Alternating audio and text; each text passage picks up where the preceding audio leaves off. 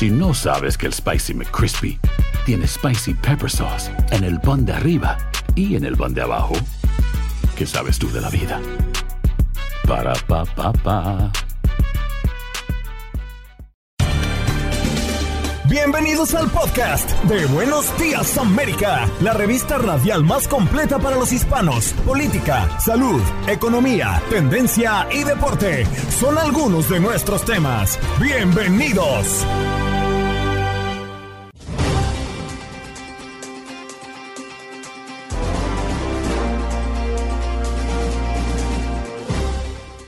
Hola, soy Andreina Gandica. Este es el podcast de Buenos Días América.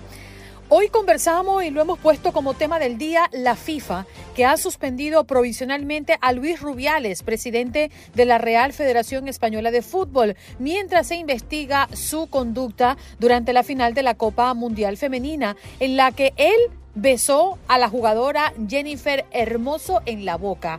¿Cree que la decisión fue acertada? Desde el punto de vista de nuestros oyentes también comentaron si su actuación fue intencional o cree que le ganó la emoción en plena celebración por el título mundialista. Bueno, también conversamos en la mañana del día de hoy a propósito de este tema con José Antonio Poncetti, periodista español, autor de las novelas Vuelo 19 y La Caja Azul, basadas en hechos reales y hoy por hoy periodista de la cadena Desde España. También conversamos con Enrique Gallardo, experto en gerontología, que es el estudio de la salud, la psicología y la integración social y emocional de las personas adultas mayores, hablando del retiro con dignidad para adultos mayores. También nos acompañó esta mañana Madison Torres, meteoróloga de Univisión. ¿A qué se debe el calor en Estados Unidos y el mundo? También nos conversó sobre Idalia, que se intensifica en este momento al aproximarse a Cuba y podría llegar a Florida como un peligroso huracán mayor.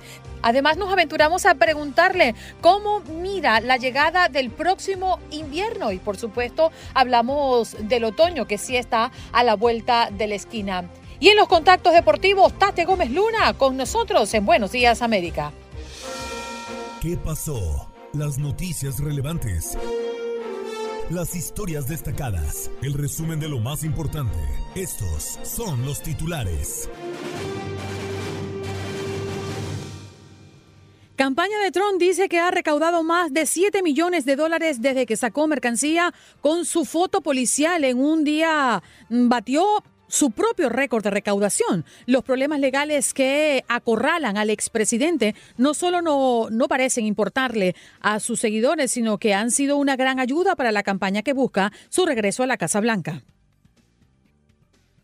al aproximarse a Cuba y podría llegar a Florida como un peligroso huracán mayor. El Centro Nacional de Huracanes reporta que los vientos sostenidos de Italia estaban en la mañana de este lunes cerca de 65 millas por hora. Espera que se convierta en huracán a lo largo de este lunes. También es noticia los jóvenes que son los más afectados eh, por las desapariciones en México. Las desapariciones forzosas se han convertido en una de las mayores preocupaciones de los mexicanos. De 2006 a 2023 se han incorporado al Registro Nacional de Personas Desaparecidas y no localizadas los datos de casi 100 mil personas. La mayoría de esos desaparecidos tienen menos de 35 años de edad. Una conductora de Uber, un devoto padre, un empleado de tienda, las víctimas del tiroteo racista en Jacksonville, Angela Michelle Carr, eh, AJ Laguerre y Gerald Gallen, son las tres víctimas mortales del tiroteo racista desatado el pasado sábado por un joven blanco de 21 años en una tienda Dollar General en Jacksonville, Florida. Esto es lo que se sabe de las víctimas.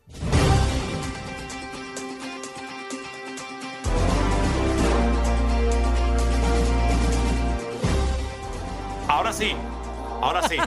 ahora sí, dice el invitado al aire porque ya estamos conectados con él. Dice, ahora sí.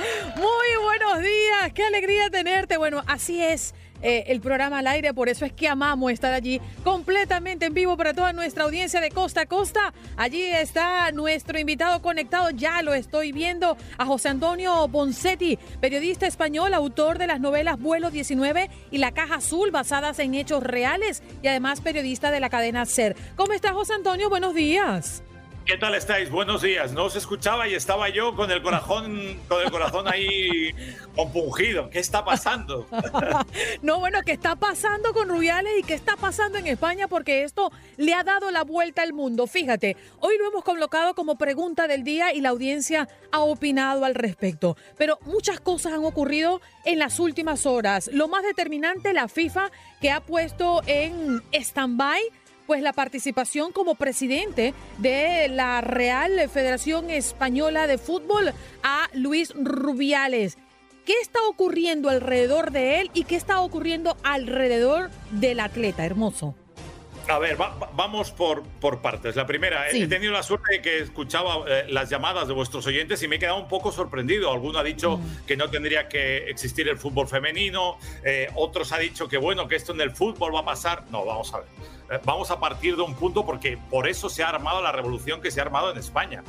esto no es normal yo no he visto a ningún entrenador darle un beso cuando ganamos la Copa del Mundo a Iker Casillas o, a Xavi o a cualquiera de otros jugadores. O sea, hemos de partir del punto, de la clave, que es que no es normal. No te vas besando con tus jugadoras ni con tus jugadores porque no pasa nunca, ni es por la emoción de ganar un título, que por cierto, de eso deberíamos estar hablando, que han sido campeonas del mundo estas chicas, y no del, del, las acciones de este señor, de este personaje, que además ensucia de manera enorme y tremenda la marca España, porque, porque la imagen que se da de España con este tipo haciendo esas cosas no son para nada algo que nosotros queramos que vea el mundo, para nada. Partemos de esta base. Segundo, ese señor tiene un cargo, estaba al lado de la reina de España y al lado de la princesa de su hija. Ese señor se tocó sus partes, besó a esta jugadora y cargó a otras jugadoras como si fueran un saco de patatas. Oiga, que ese señor es el presidente, era, gracias a Dios, ya no lo es por, al menos por ahora, era el presidente de la Federación, de la Real, Real Federación Española de Fútbol. No era un tipo que pasaba por ahí, no era un espontáneo que se había tirado en el campo, no, no, no. Ese señor tiene un cargo y tiene por tanto unas obligaciones y tiene por tanto unos modales o se le suponen porque no los ha utilizado, al contrario, se ha comportado francamente como un cerdo. Y no solo eso, no solo eso, después ha mentido. Es que eso es lo más grave. Después le ha cargado la culpa a ella. Ha, intentado totalmente disculparse él. O sea, no ha perdido, no ha pedido nunca perdón, no ha salido a pedir perdón. Ha salido a decir que eso era consentido, mentira, porque ella lo ha dicho que no, que solo fue un piquito, pero oiga, qué piquito. A mí, yo, mire, en, donde yo trabajo en la cadena SER, mi, directora de deportes es una señora, una mujer, eh, Laura Martínez. ¿Ustedes se imaginan que, mi jefa de deportes, porque yo cuente bien una noticia, venga y me dé un beso en la boca? Te estaría dando besitos todos los días porque haces muy bien tu trabajo. Bueno, e, eso, también, pero, pero aparte de eso, ¿ustedes creen que eso es normal? Mira, José Antonio, pero, pero sí todo eso lo, sabemos, pero a mí me causa mucha curiosidad un par de cosas. Uno, los antecedentes, porque entiendo que inclusive eh, Rubiales pedía tener reuniones con las jugadoras de manera individual. ¿Qué pasaba allí? Pues no lo sé. Y lo segundo es, eh, Hermoso no fue la primera en salir diciendo que esto eh, le había afectado emocionalmente. Me llama mucho la atención que fueron otros los que levantaron ese polvo y ella dijo, bueno, cierto, la verdad es que no fue consensuado, pero siento de manera muy personal, José Antonio, pero déjame darte mi, mi punto de vista desde afuera porque no estoy allá, es que muchos otros han hablado más fuerte y más rotundo que la propia jugadora. Entonces, ¿se siente coaccionada? ¿Qué es lo que pasa? Pues imagínate, te, voy a poner el caso. Lo primero, déjame que te matice una cosa que estás contando. Ella, en un vídeo en el vestuario, terminada justo la final, ella es la, la que dice, me ha besado y no me ha gustado.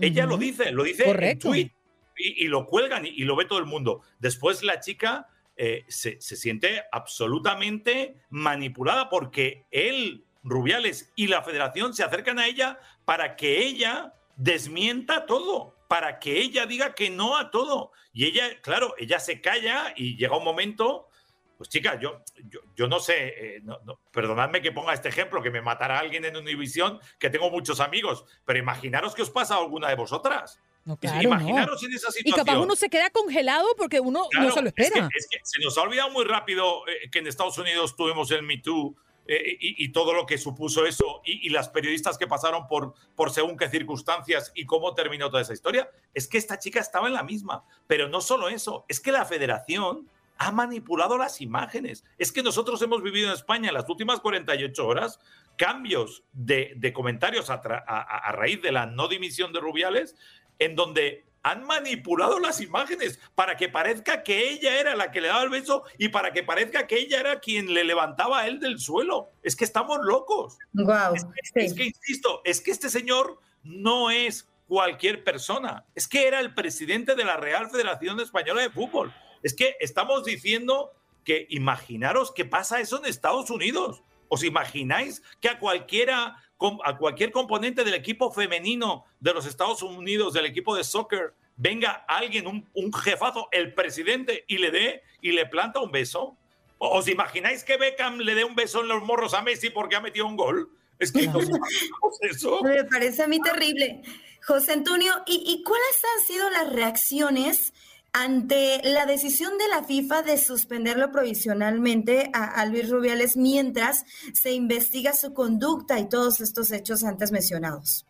Esto no, esto no va a acabar aquí. O sea, es que el problema, que quizá desde fuera no lo veáis con esa profundidad, el problema es que quien ha echado a Rubiales realmente es la gente. El clamor popular ha sido tan brutal en España, hay una sensibilización tan bestia en España eh, en torno a este tema, nos ha hecho o nos parece a todos los españoles que nos ha hecho tanto daño a nivel internacional que esto no ha acabado aquí, porque ahora viene eh, los 90 días en donde está actuando la FIFA, pero claro, ahora está empezando a salir todo lo que hay detrás de este personaje. Porque este señor dice que en los últimos cinco años ha limpiado la federación, todo Bueno, pues ya están saliendo eh, viajes eh, a Nueva York con personas pagados por la federación. Está empezando a salir eh, todo el barro, ¿no? Todo el lodo, por no decir una mala palabra a estas horas de la mañana. Pero José Antonio, con referencia a, su conducta, Tú lo conoces, obviamente, dentro del, mundo del, periodismo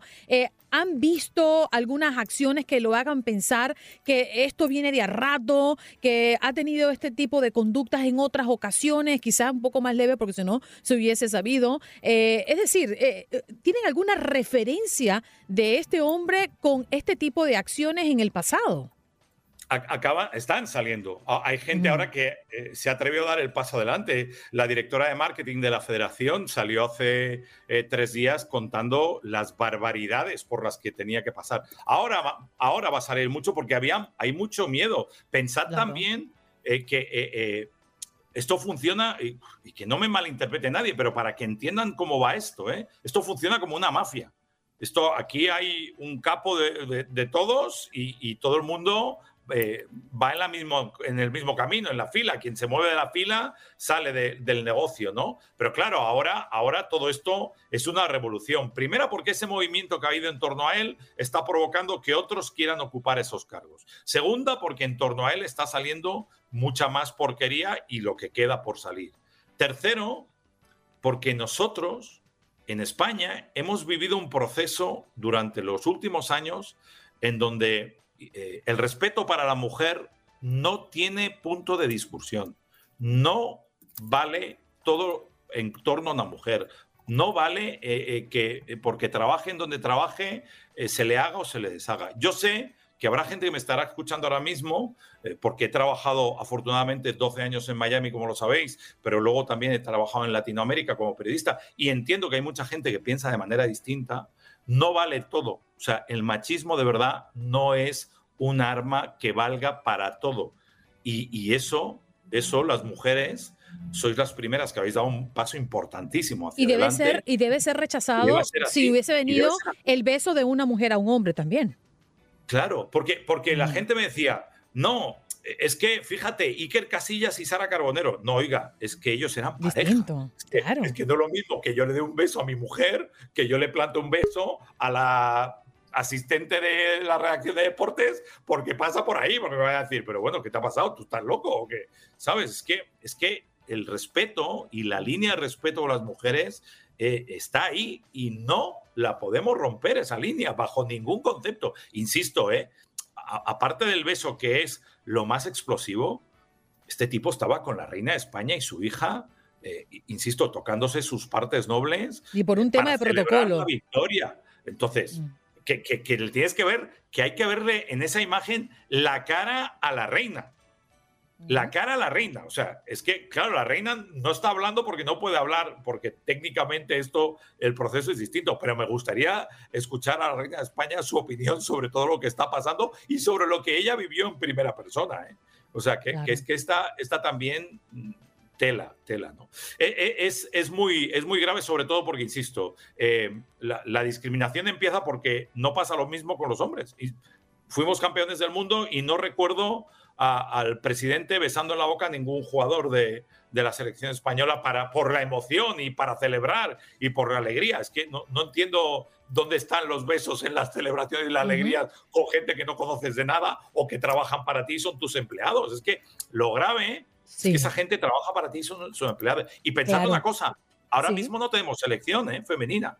Sabéis que han renunciado todas sí, y dicen que hasta que el hombre no esté fuera realmente de la federación, no van a entrar a jugar. O sea, imaginaros, imaginaros la situación. No, bueno, ya las cosas se le ven bien negras a, Rubiales, empezando por la suspensión de la FIFA, segundo, por lo que bien nos acabas de comentar, comienzan a salir otras historias que no lo benefician para nada y obviamente pues la jugadora Hermoso eh, rechaza eh, cumplir con la petición de la federación, si así era el caso, de que ella pues se pusiera al son de la música que quería tocar eh, Rubiales. José Antonio, gracias por estar con nosotros esta mañana. Esto pique y se extiende y te agradecemos el esfuerzo que has hecho técnicamente por estar con nosotros hoy. Es un placer. Cuando me necesitéis, os acompaño feliz de la vida. Y insisto, yo creo que seguiremos hablando de este tema mucho, ¿eh? Y que sé que habrá gente que no estará de acuerdo conmigo, pero sé que, que todas las mujeres no solo están de acuerdo, sino que ya era hora que le pusiéramos punto y final a este tipo de situaciones. Sí, hay mucho que creemos que la FIFA se ha tardado mucho en dar eh, esta eh, esta suspensión. Gracias, José Antonio, que tengas una feliz tarde para ti, que estás en España. Igualmente, feliz día para vosotros. José Antonio Poncetti, periodista de la cadena SER, hablando de esto que se ha vuelto una controversia mundialmente hablando. Ya regresamos.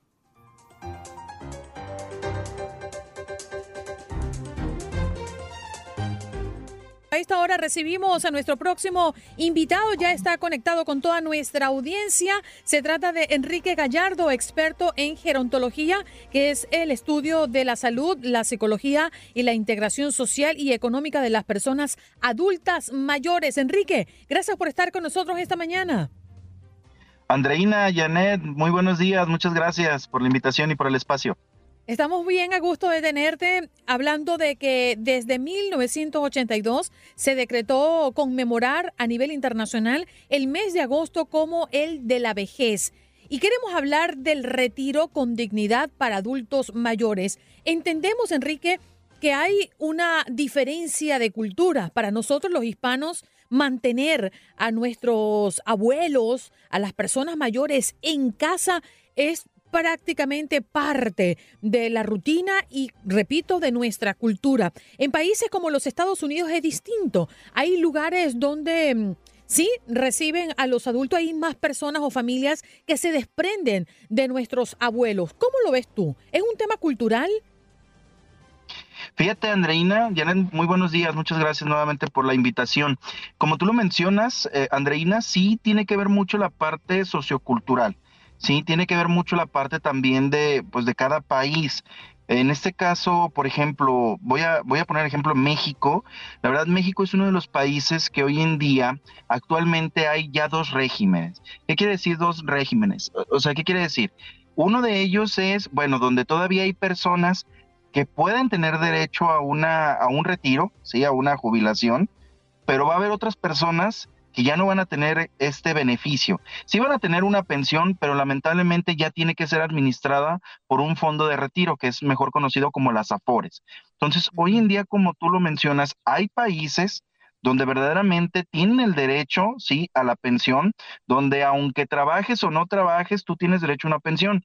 En el caso de acá de México, hoy en día ha habido muchas reformas donde hoy en día te piden que trabajes pues más tiempo. Ahora sí, si tú te sientes todavía apto, te sientes con las aptitudes, actitudes, con toda esta condición física, porque también cuenta un factor muy importante tu condición física, pues tú puedes seguir trabajando hasta el tiempo que tú puedas.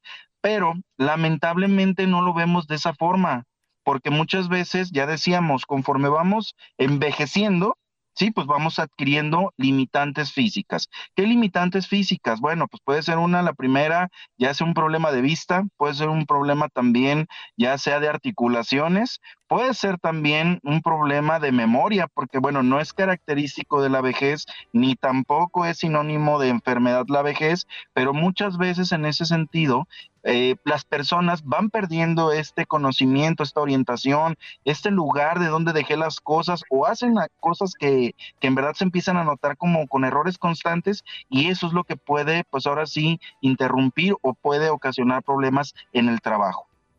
Enrique, buenos días, un gusto saludarte. Preguntarte al mismo tiempo, ¿qué es o cómo sería un retiro digno para las personas adultas mayores? Bien, el retiro digno como tal, eh, bueno, eh, si nos vamos a, lo que, si es una persona, bueno, vamos a poner también otros dos ejemplos. Si es una persona que está en una empresa, la mayoría de las empresas tienen como un límite de tiempo, sí, una cantidad de años por la que tú brindas tu servicio. Yo siempre lo he dicho, he estado a favor que sea, bueno, a lo mejor, bueno, de 27, 28 años, 30 años como máximo, dependiendo el cargo que ellos tengan o la función o la labor que estén desempeñando en la empresa. Pero el otro retiro digno también, Andreina Janet, me gustaría mucho comentarlo, es, pues ahora sí, el personal en el que la persona a lo mejor sí tiene una empresa, un negocio propio, eh, es voluntario o bueno, adquiere ingresos en cualquier situación, ya sea, voy a poner otro, un ejemplo así muy, muy coloquial, vendiendo ya sea eh, cosas de cocina, ya vendiendo utensilios, lo que sea. El retiro digno para ellos es, bueno, hasta qué momento ellos pueden dejar ya de laborar. ¿Por qué digo este comentario? Porque muchas veces las personas las vemos todavía que son comerciantes, principalmente los comerciantes, y resulta que, bueno, están trabajando, lo hacen muy bien, lo disfrutan, lo apasionan, pero conforme lo hacen constantemente, a veces adquieren, ya decíamos, muchas enfermedades. Me ha tocado atender pacientes donde verdaderamente sí se dedican al comercio, pero si las ventas están mal, a lo mejor lo que pasó en la pandemia, que tuvieron que cerrar. Entonces todo esto se va juntando y viene afectando su calidad de vida. Una. Y dos, también viene afectando también, por ejemplo, los hábitos saludables, porque muchas veces las personas, a pesar de que se sienten todavía con la, con la energía, pues por dentro, desde el aspecto mental, psicológico, empieza este estrés, esta sobrecarga de decir, bueno, eh, no he adquirido algún ingreso, pero verdaderamente pues tengo que empezar a trabajar y empiezan estas complicaciones y muchas veces o lamentablemente pues vemos que la persona fallece, pero retomando como un retiro digno es una persona que por lo máximo, máximo, máximo, dependiendo también sus ahora sí, condición física, sus estado, su estado de salud, pues yo siempre he dicho que una persona a lo mejor 65, 70 años máximo puede puede dejar de laborar y dedicarse a lo mejor a otras actividades que sin duda también van a beneficiar a su estado de salud. Enrique, hay personas y familias que se sienten mm, culpables, creo que es la mejor palabra para usar, cuando verdaderamente sienten que no pueden con la carga de una persona mayor. Y cuando hablo de una carga es porque una persona mayor quizás que no puede caminar, que no ve, que, y no tienen la disponibilidad de tiempo o, quizás no tienen las ganas de atenderlos en casa. Eh, ¿Se deben sentir culpables cuando toman la decisión de llevarlos a un lugar donde los cuiden? Fíjate que no, Andreina, porque muchas veces, ahí te va, eh, todas las personas, todas las personas, exactamente, todas las personas, eh, yo sé, tenemos nuestras actividades, tenemos familia, tenemos a lo mejor pues responsabilidades. Y una de ellas, bueno, pues sí, es atender a, nuestras, a nuestros padres, o a lo mejor a nuestros abuelos, o a lo mejor a algún familiar cercano. Yo siempre lo he dicho y, lo comenté la otra vez que tuvimos la, oportunidad de, estar con ustedes eh, compartiendo sobre el tema del maltrato. Es muy importante conocer a la persona, conocer la enfermedad, conocer los cuidados que requiere y sobre todo, también algo muy importante, también nosotros reconocer hasta qué cuidados podemos brindarle a las personas. ¿Por qué lo digo esto, Andreina? Porque muchas veces puede ser una persona, no es lo mismo que tenga una persona Alzheimer a una persona que a lo mejor requiera un acompañamiento nada más o una persona que esté ahí al pendiente de ella para hacer pues cosas muy básicas. Vamos a poner este ejemplo, la persona todavía puede manejar sus finanzas, puede comer por sí mismo, puede hacer todo lo que esté a su alrededor, pero requiere, sí, por ejemplo, un acompañante. Pero en cambio una persona que ya tiene una enfermedad avanzada, con un Alzheimer o a lo mejor una persona que está en cama, está postrado, pues prácticamente necesita un cuidado ya especial donde requiere principalmente 24/7 alguien que esté ahí. Si muchas veces las personas dicen, me siento culpable porque tengo que llevarla a un asilo, tengo que internarla o tengo que hospitalizarla, yo siempre he dicho, no se sienta culpable, al contrario, usted está actuando de una forma correcta porque está brindando la atención está brindando el cuidado y sobre todo muchas veces para eso existimos muchos especialistas que vamos a brindar esta atención, ya que muchas veces decíamos, una persona que puede brindar eh, este cuidado, ¿sí? Adquiere una, una carga, pero carga en este sentido de hacer las labores, pero después se convierte en una sobrecarga porque no hay este cuidado o esta, vamos, esta, esta ayuda de otros familiares. Por eso decíamos que muchas veces, y, y reitero con el tema, el retiro para veces algunas personas adultas mayores es para brindar también la seguridad a otra persona. Me ha tocado ver personas que en verdad eh, se, se, jubilan o igual son pensionadas para poder brindar este cuidado al esposo o poder brindar este cuidado al papá o poder brindar este cuidado, bueno, al abuelito y que muchas veces esto también ayuda a que ellos pues conozcan bien a su familiar y sobre todo pues no lo desamparen. Es lo que siempre yo he dicho, eh, es más triste desamparar, desatender, omitir los cuidados a, lo, a brindar, ¿sí? O buscar a alguien que brinde estos cuidados y sobre todo pues también la persona se sienta cómoda, segura y tranquila.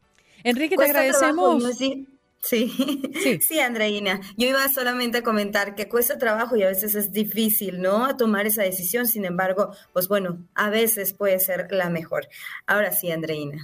Enrique, gracias por estar con nosotros. El tiempo se nos hizo corto, pero sí, como lo dice Janet, yo creo que ese es el punto central y lo más importante en esta conversación, tomar la decisión correcta para el bien de ese abuelo, de esa abuela o para el bien de la familia entera, porque es una decisión bien difícil y todas las situaciones son distintas. Cada familia es distinta y las dinámicas se tornan distintas. ¿Dónde podemos conseguirte, Enrique? Gracias, Andreina, Janet. Bueno, pues pueden seguirme a través, eh, bueno, de mis redes sociales como arroba bajo radio Pueden buscarme Facebook, pueden buscarme también en Instagram y pues bueno, todo lo demás, YouTube, Spotify, también mi teléfono, bueno, para todas las personas eh, aquí en eh, que nos escuchan, pues, es en México, número 333-452-2947. Un abrazo, Enrique. Gracias por estar con nosotros. Enrique Gallardo, experto en gerontología, que es el estudio de la salud, la psicología y la integración social y económica de las personas adultas mayores. Hoy hablando del retiro con dignidad para los adultos mayores.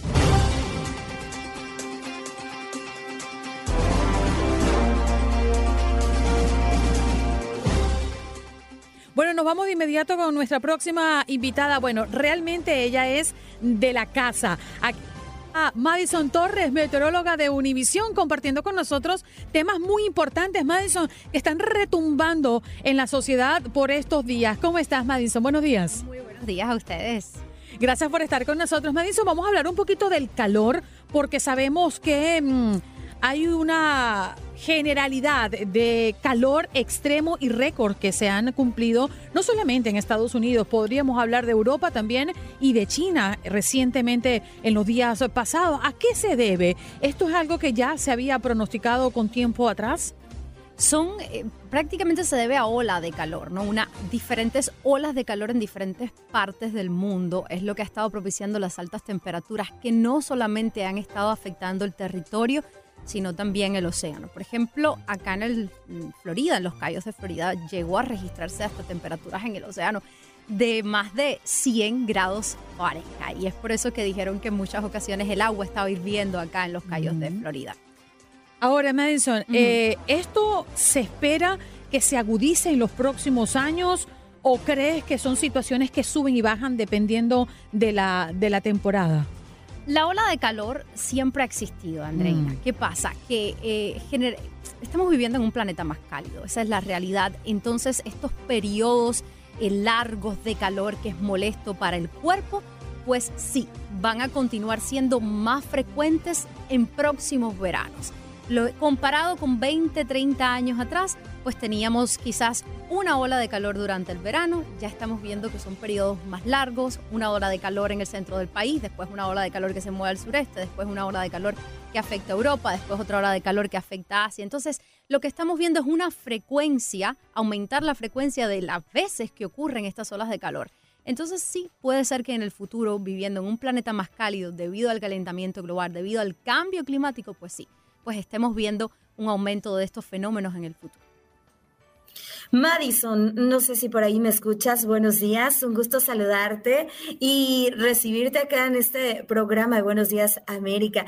Preguntarte, tú que has visto todos estos eh, fenómenos y que constantemente y todo el tiempo estás ahí observando la cuestión meteorológica, ¿esto pudiera ser también algo cíclico? Es decir, que venga un periodo de calor y que luego ya regresemos a un tema de frío otra vez, un frío extremo y luego se vuelvan a ver situaciones que, que se repitan de manera constante o cómo estás viendo todo esto que está pasando con el calor, principalmente en Estados Unidos, pero que lo vemos en todo el mundo prácticamente. Según la historia del planeta, hay periodos donde la Tierra tiende a enfriarse y hay periodos donde la Tierra tiende a calentarse. ¿Qué pasa? Que esos periodos han sido estudiados, pero realmente no los vivimos porque no había seres humanos habitando el planeta. Ahora en esta época tenemos seres humanos habitando el planeta y desgraciadamente no somos los más gentiles con nuestro planeta nosotros emitimos gases de efecto invernadero. El efecto invernadero, déjenme decirles, es algo natural que existe en nuestro planeta. Sin embargo, la acción del hombre ha acentuado ese efecto invernadero sobre la Tierra, haciendo que estemos registrando las temperaturas más cálidas que jamás hemos vivido en la historia. Entonces, pudiera ser que estemos pasando, fíjate, pudiera ser que estemos pasando por un periodo de calentamiento, pudiera ser que este periodo de calentamiento lo hemos agravado nosotros con nuestras acciones y el maltrato que le damos día a día a nuestro planeta Tierra, ¿no? esperemos que, en el mejor de los casos ah, que sea un periodo de calentamiento y no que sea nuestra acción solamente lo que está trayendo estas cálidas temperaturas. Lo que sí puedo decirte es que las cálidas temperaturas traen repercusiones a todos los niveles. Estamos viendo que cálidas temperaturas en el océano, qué cosa es combustible para los huracanes. Cálidas temperaturas sobre la tierra rompe récord en varias ciudades, ciudades que no están acostumbradas a estas altas temperaturas y que las comunidades no están preparadas para enfrentar el calor. Por ejemplo, en Estados Unidos, ¿podríamos hablar de Chicago? Exactamente. De hecho, tengo un dato muy curioso por acá, si me permiten buscarlo en un segundito, porque hace cuestiones de unos días la ciudad de Chicago, el, lo que es el índice de calor, como nuestro cuerpo siente el calor, llegó a 120 grados. ¿Te puedes imaginar? Con los, inviernos como son en Chicago. Con respecto a este verano, donde se experimentó 120 grados, Chicago no está preparado para un índice de calor de 120 grados. Esto puede traer el fallecimiento de trabajadores al aire libre, de personas que están expuestas a estas condiciones y que no están, simplemente no están acostumbrados. Madison, y fenómenos como lo que está pasando en el canal de Panamá con el tema de la sequía, eh, esto también tiene que ver con con un comportamiento que poco a poco se va agudizando a medida que pasen los años, como está pasando con el calor? Claro, ¿qué pasa? Aquí nos estamos enfocando un poco en el calor, pero cuando hablamos también de cambio climático, de, planeta más caliente, pues también tenemos que mencionar que periodos de sequía extrema, como los que en muchas ocasiones afectan a California, se dan también en otros lugares del mundo. Periodos de sequía extrema pueden, ¿qué pueden eh, traer los periodos de sequía extrema? incendios forestales, cuando se mezcla el calor con la sequía extrema,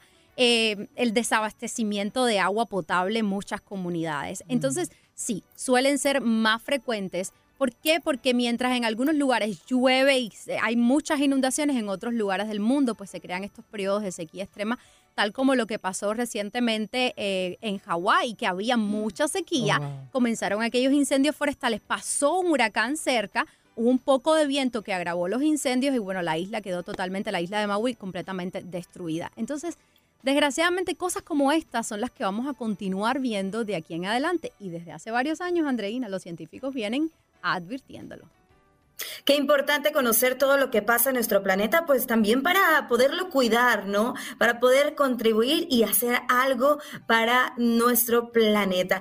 Madison, algunos consejos que nos podrías decir eh, a toda la, gente que nos esté escuchando también sobre, pues, e, estas condiciones climáticas que nos están afectando hoy por hoy, pero también para poder cuidar el medio ambiente. Claro que sí. Bueno, lo primero que te puedo decir es que dejemos de politizar el cambio climático. Hay un error muy, muy profundo en politizarlo todo y sobre todo cuando estamos hablando de ciencia de cambio climático. Sí, el clima cambia de manera natural, pero nosotros hemos acentuado algunos de esos cambios. Entonces, eh, estudiar un poquito del tema, leer un poquito para tratar de entenderlo y lo otro, ser más gentiles con nuestro planeta. ¿Cómo podemos ser más gentiles con nuestro planeta? Quizás consumiendo una comida vegana al día, una comida vegana a la semana, quizás no te gusta la comida vegana, quizás yendo al trabajo en bicicleta en vez de usar, de usar tu auto, eh, reciclando esas botellas de agua que uses o simplemente no usando las botellas plásticas y trayéndote tu propia botella de agua al trabajo. Esas son pequeñas acciones que si cada uno de nosotros lo comenzamos a implementar día a día, podemos ver cambios en el futuro. Madison, también me llama mucho la atención que ya pronto le vamos a dar eh, paso a otoño e invierno. ¿Cómo perfila el próximo invierno? estamos lejos, pero nos estamos preparando ya. Bueno, tenemos el fenómeno del niño este año. No sé si llega, fíjate, porque estamos muy adelantados todavía, pero sí, sé que va a estar presente al menos para el inicio del otoño. El fenómeno del niño puede traer un poquito de, de, condiciones frías para nuestro país, las que se apreciarían después de un verano tan cruel como el que hemos ah. experimentado. Sí, ¿y crees, consideras, Madison, que habrán eh, ciudades que en el futuro, quizás hablemos de dentro de 20, 25, 30 años, sean imposibles de vivirlas? Bueno, eso es, eso, yo creo que eso es una de, las teorías que hay. Yo pienso, yo soy de las que piensa que somos capaces de adaptarnos. O sea, no pienso que haya un cataclismo donde todos no, nos quedemos bajo agua, ¿no? Yo pienso que la capacidad de adaptación del ser humano es muy grande, simplemente que estamos en territorio desconocido y que estamos ahora por primera vez experimentándolo y, bueno, pues eso nos ayuda a ser eh, pues más capaces de adaptarnos, construir mejor, construir de forma inteligente para que nos afecte menos la sequía, el calor, las inundaciones, las tormentas tropicales o los sistemas tropicales, los huracanes.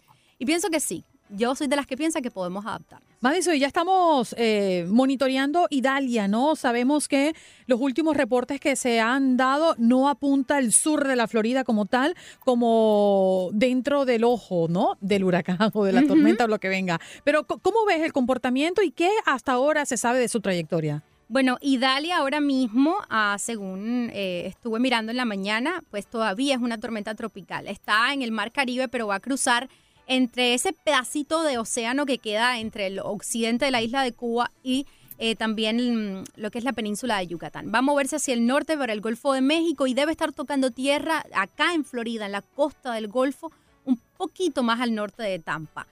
Que toque tierra un poco más al norte de Tampa no significa que no se vayan a sentir los efectos. Tampa definitivamente va a estar sintiendo los efectos de Idalia. De hecho, también se van a sentir en los callos de Florida.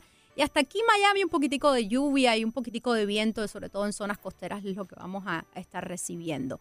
Puede llegar, y esta es la parte importante, a ser un huracán intenso categoría 3 con vientos hasta 115 millas por hora cuando esté tocando tierra. Las condiciones están favorables para que continúe fortaleciéndose. Y me imagino yo que todo esto estaría pasando entre la noche de hoy y cuánto tiempo? Y hasta el miércoles aproximadamente en la mañana, que es cuando debería estar tocando tierra. De acuerdo. Madison, gracias por estar con nosotros esta mañana. Hemos hecho un repaso divino, ¿no? No son buenas noticias todas, por supuesto, pero definitivamente hablando del calor, de la sequía, nos aventuramos a tocar otoño, que todavía falta para que llegue, y yo queriendo saber cómo va a estar el invierno. para sacar las botas. Sí, señor. Gracias, Madison, por estar con nosotros esta mañana. Gracias a ustedes por invitarme. Allí la escuchaba Madison Torres, pues parte de nuestro equipo, como ustedes lo han escuchado y ahora la pueden ver a través de la pantalla. Chao, Madison, cuídate mucho. Va a la televisión de inmediato y nosotros muy agradecidos que nos haya visitado acá en la cabina. Estás escuchando el podcast de Buenos Días América, la revista radial más completa para los hispanos. Escúchanos en las diferentes plataformas: Euforia, Spotify, TuneIn y iHeartRadio. Tu DN Radio. Vivimos tu pasión. Adrenalina, pasión y orgullo. Todo por ser campeones. En Buenos Días América. Contacto Deportivo.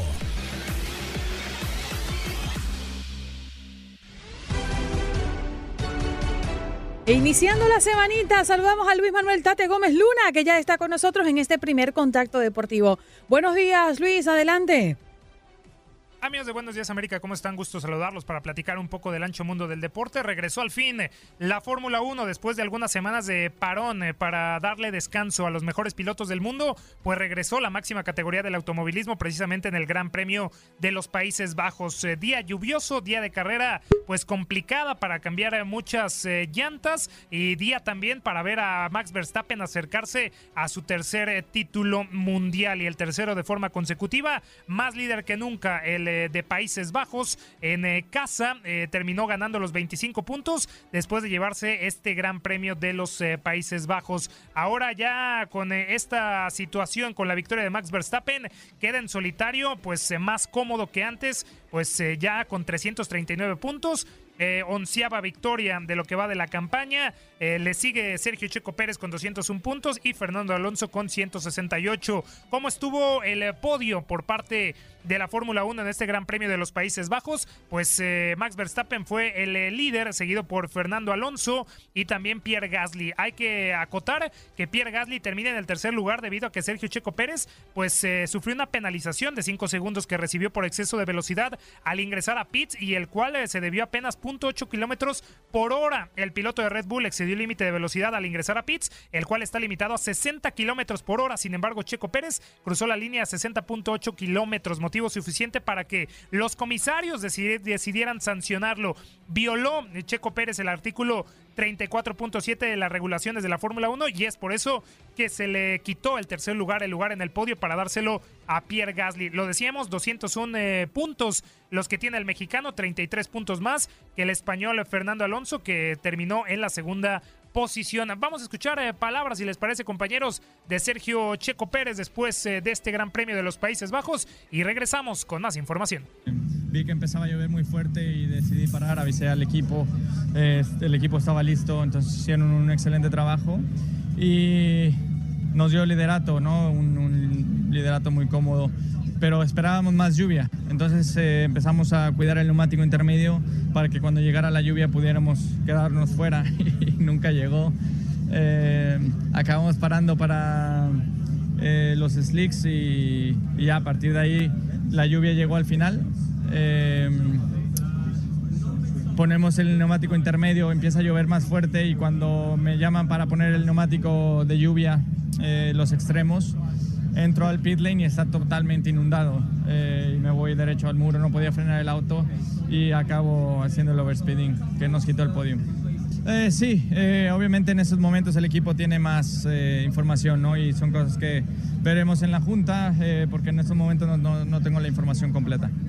Sí, pensaba que todo se acababa ahí, ¿no? Porque las condiciones cambiaban muy rápido en una frenada a la otra y llegando a la curva 1 había un charco que pisé y perdí el, control y ya iba de frente y afortunadamente lo pude, lo pude voltear para pegar detrás y, poder seguir con la carrera. Sí, ahí fue cuando venía entrando estaba totalmente inundado la entrada a los pits, entonces el coche acuaplaneó, no podía frenar, acabo tocando el muro, eh, sí, fue, fue complicado. Palabras de Sergio Checo Pérez, eh, compañeros de Buenos Días América, que depara también en la máxima categoría del automovilismo ya para el eh, próximo fin de semana tendremos el Gran Premio de Italia, en donde se va a buscar retomar el paso después de lo vivido este fin de semana con Sergio Checo Pérez eh, tratando de regresar al podio. También Red Bull lidera la clasificación de constructores y pinta para un nuevo trofeo más de forma consecutiva. Parte de lo que se vivió este fin de semana en el Gran Premio de los Países Bajos este fin de semana se dio oficialmente el debut de Lionel Messi en la temporada regular de la, de la MLS con el Inter de Miami. Se había movido el partido contra eh, Charlotte Football Club y tuvo que debutar contra New York Red Bulls de visita, pues eh, el conjunto de Gerardo el Tata Martino. 11 partidos sin ganar tenía el Inter de Miami, último lugar de la conferencia del Este y pues eh, se ha iniciado con el pie derecho la temporada regular para el Inter de Miami del Tata Martino, Sergio Busquets, Jordi Alba y también el Lionel Messi. En este encuentro pues eh, el Inter de Miami había anotado con Diego Gómez amarilla al minuto 37 y Lionel Messi había anotado al 89. Había iniciado Lionel Messi en el eh, banquillo para darle descanso, ya lo había dicho el Tata Martino, de que iba a descansar a Lionel Messi para no recargarlo tanto de actividad y pues eh, después de que entró a los 60 minutos del partido, pues el campeón del mundo remató a placer con el arco vacío luego de tirar una pared con su compatriota Benjamín Kremaski. Es el primer gol en temporada regular de Lionel Messi. Ya también es un gol más que pone a su cuenta con el Inter de Miami el 11 eh, para el astro argentino en nueve partidos y que se acerca para eh, pues eh, el récord de Gonzalo el Pipita Higuaín. Una noche en Nueva York de 26.276 aficionados en la cancha de los Red Bulls, una cifra récord del club y en la reventa pues el boleto para este partido llegó a alcanzar los mil dólares. ¿Cómo quedará entonces ya el Inter de Miami con esta victoria? Pues aún está en la parte baja de la conferencia del Este, pero ya por encima de Toronto Fútbol Club con 21 puntos y se prepara para la próxima semana en donde el Inter eh, de Miami pues estará teniendo actividad contra Nashville en la reedición de la pasada Leagues Cup 2023. Recordar también, había logrado a mitad de semana vencer a Cincinnati Football Club en la tanda de penales para clasificar a la final de la Lamar Eh, de los Estados Unidos y va a enfrentar en la final al Houston Dynamo. ¿Qué dijo el Tata Martino después de esta victoria del Inter de Miami contra New York Red Bulls, eh, junto con el gol de Lionel Messi. Aquí escuchamos las palabras del entrenador argentino. Eh, no, en realidad, tratándose de él, ya nada sorprende, ¿no?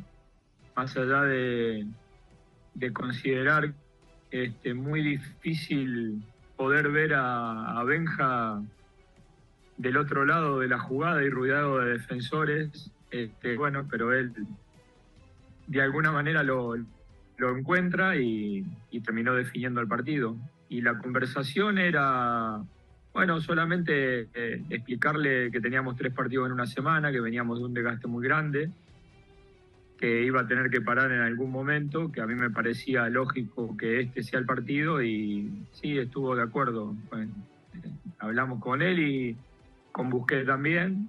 Eh, y decidimos que incluso si tenían que entrar era porque el partido estaba apretado para definirse y bueno, así lo hicimos y creo que logramos dos objetivos, que algunos jugadores se recuperen, porque por ejemplo Cristóbal no estuvo ni en el banco y, este, y otros jugaron, jugaron menos tiempo, pero además ganamos el partido que era lo más importante. Palabras de Gerardo el Tata Martino, técnico del Inter de Miami. Rápidamente, ¿cómo estuvieron los resultados de una nueva semana dentro del fútbol de la, MLS, de la MLS? Entre los resultados más importantes, el Galaxy ganó al Chicago Fire tres goles por cero, Houston Dynamo 3 por 0 al Real Salt Lake, Montreal un gol por cero a New England Revolution, Philadelphia eh, Union 3 por 1 contra DC United, eh, Cincinnati 3 por 0 a New York City FC, Charlotte venció 2 por 1 a Los Ángeles Fútbol Club, que siguen sin ganar de visitante. La información de la MLS este fin de semana, compañeros de Buenos Días América, yo regreso con ustedes. Gracias por acompañarnos en nuestro podcast. Buenos días América. Y recuerda que también puedes seguirnos en nuestras redes sociales. Buenos días AM en Facebook y en Instagram. Arroba Buenos días América. AM. Nos escuchamos en la próxima. Boost Mobile tiene una gran oferta para que aproveches tu reembolso de impuestos al máximo y te mantengas conectado. Al cambiarte a Boost, recibe un 50% de descuento en tu primer mes de datos ilimitados. O, con un plan ilimitado de 40 dólares, llévate un Samsung Galaxy A15 5G por $39.99. Obtén los mejores teléfonos en las redes 5G más grandes del país. Con Boost Mobile, cambiarse es fácil. Solo visita boostmobile.com. Boost Mobile, sin miedo al éxito. Para clientes nuevos y solamente en línea, requiere AroPay. 50% de descuento en el primer mes requiere un plan de 25 dólares al mes. Aplican otras restricciones. Visita boostmobile.com para detalles.